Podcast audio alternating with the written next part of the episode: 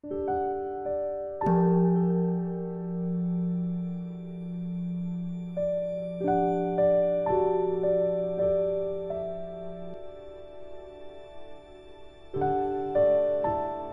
家好，很高兴到了我们一起学习广论的时间了。总督巴尊者曾经说过，即使呢是相似的发心，这一生也应该努力的练习，因为呢，可能来生我们就会拥有真实无为的菩提心，做一个大菩萨。所以，即便是相似的发心，也要在心中非常殷重的作意，为利有情，愿成佛。今天呢，继续学，请大家把《广论》打开，是三百八十八页，第二行。校订本是一百一十四页倒数第三行，有没有找到？请大家跟我一起看原文。注意啊，注意啊！故解释密经说，诸能引发正奢摩他妙三摩地，原无分别影像。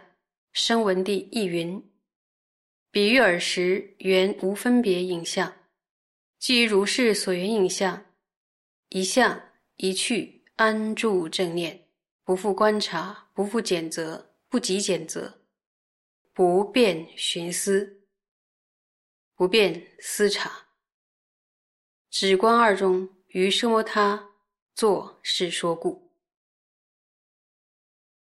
说，因此在解释密经中有提到，能修成什么他的三摩地，是缘着无分别的影像。然后接下来大师引了一段哪里啊？声闻地。然后八所尊者在四迦和注中有解释这一段声闻地的文。声闻地中也说呢，在那个时候缘着无分别的影像。那请问是什么是无分别影像呢？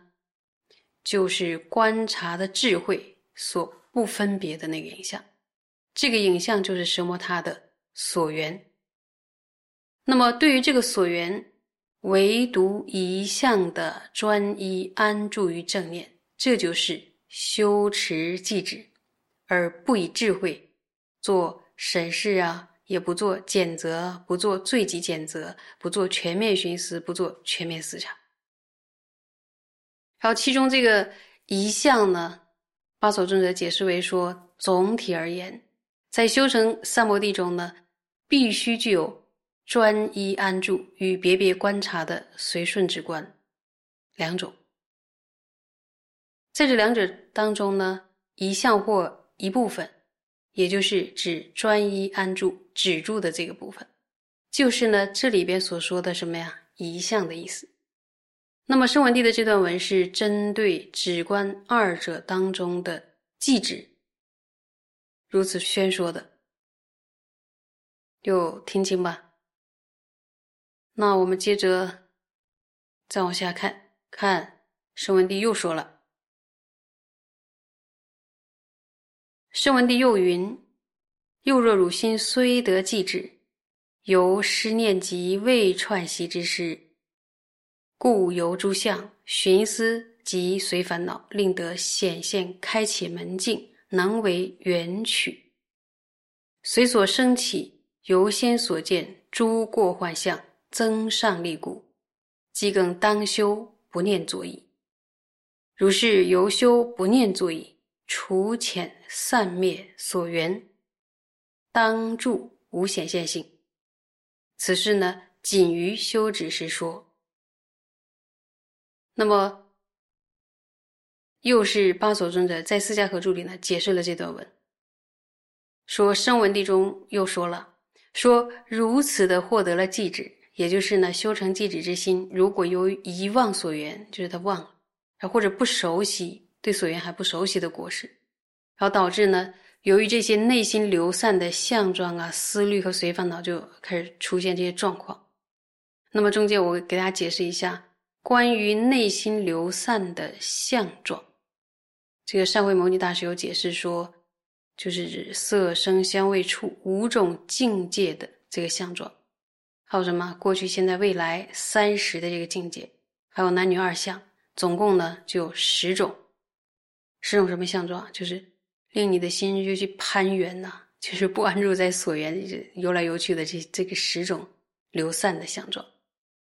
那么接下来思虑随烦恼呢，而显现开启门径，开启门径就是指什么呢？就是指就像开了一个门，升起这些东西了，然后能为缘取。那么对所产生的这一切的分别心，透过先前见到了过患，而要做到没有意念与没有作意这些分别心。如此一来呢，由于没有意念与没有作意，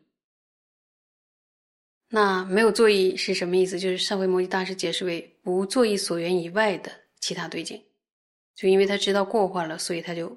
不作意善所缘之外的，所以由于没有意念与没有作意，那么就令所缘如此的毁坏而遮除或者消散，就会安住于这种没有沉掉显现的所缘当中。这呢，只是在修持寂止的阶段中宣说的，说这一段还是在说修寂止。那么解释密经与声闻地都是提到奢摩他是对所缘不分别、不观察、不检责等等。在止观两者当中，上述的经典是解释什么的？是对寂止解释的，有听清吧？好，我们接着呢，再往下看看原文。诸定量论皆说修是摩他时。不观察修，为安住修，故许一切不分别修，皆是修空行持，实为智者所应效处。有许凡说不念作意之修，皆是修空。声闻地闻亦善破除。注意听哦，说众多巨量的教典中呢，都有宣说。在修持生摩他的这个阶段中，没有观则休息而安住的休息，因此呢，承许不做以任何分别的一切修持，都是修习空性的修持。大师说，这种承许是实为智者所应效处，就是是被智者取笑的地方，尤其呢。是程序，凡是提到没有意念、没有作意的修持，全部都是在修习空性。这个也被声闻地这段经文呢，善为破斥。那我们总括一下，我们看到呢，说大师引用了许多大论点，都说到一个问题，就是定量的经论都如是说，修学奢摩他的时候，没有观则修习，而是安住的修持。那么，如果说一切无分别修都是修习空性的话，大家觉得这会不会非常的荒谬呢？什么都不了解，什么都不去想的无分别，与正的空性的无分别，这两者是一样的吗？这是完全不同的。然后把前者当成是修习空性，合理吗？是完全不合理的。如果把无分别作业的禅定，视为断除一切烦恼根本的比波舍那，那不仅仅是欺骗自己，那他人也会跟着受害。因为持这种见解的修行人，会对他人说这是殊胜的解脱之道，对空性毫无观察，一开始就否定一切分别作意，这是完全错误的观修空性的方法。他观修的不是空性。所以呢，在修学三摩地的时候呢，应该一心专注于所缘境上，避免升起杂念，也不要去缘一些其他无关的事情，然后最终呢，就能升起安乐明晰啊，无分别定。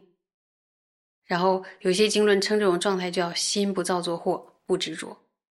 但这种状态中呢，仍然可以分为是否安住于空性两种状况。我们应该善加辨别有没有安住空正见，这点很重要。然后关于这一点呢，《莲花记论是》在修次第论中呢，有一再的破斥不作意的见解。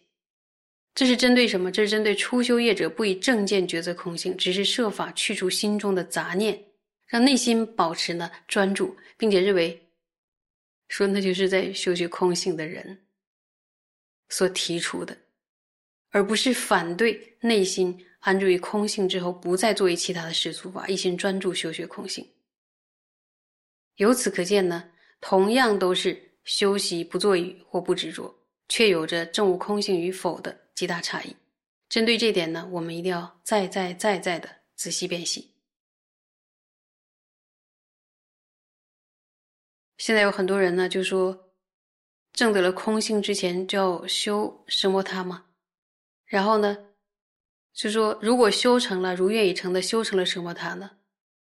然后那把心中没有任何妄念呢，犹如虚空般的状态，然后又又那么明晰又那么安乐，然后就误以为自己已经证得了空性，这完全是无法分别安乐明晰无分别定是否是空性的羞耻。所造成的果实，甚至呢，会因为无法辨别其中的差异而将内外道共通的三摩地与无上瑜伽的圆满次第混为一谈。所以呢，对于这点，我们一定要详细的探究，避免走上修行的不归之路。所以，由于大师为我们清晰的辨别，我们才知道这些差别。这就是 宗大师对我们的深恩。不然呢？我们会被各种各样的说法所迷惑，因为那样修的人呢，告诉我们，我们也觉得这样合理的，所以呢，一定要勤记善知识，然后依靠定量实论，然后亦步亦趋的、很严谨的面对修行。你们会不会心里很感恩大师这样详细的帮我们练习？谢谢。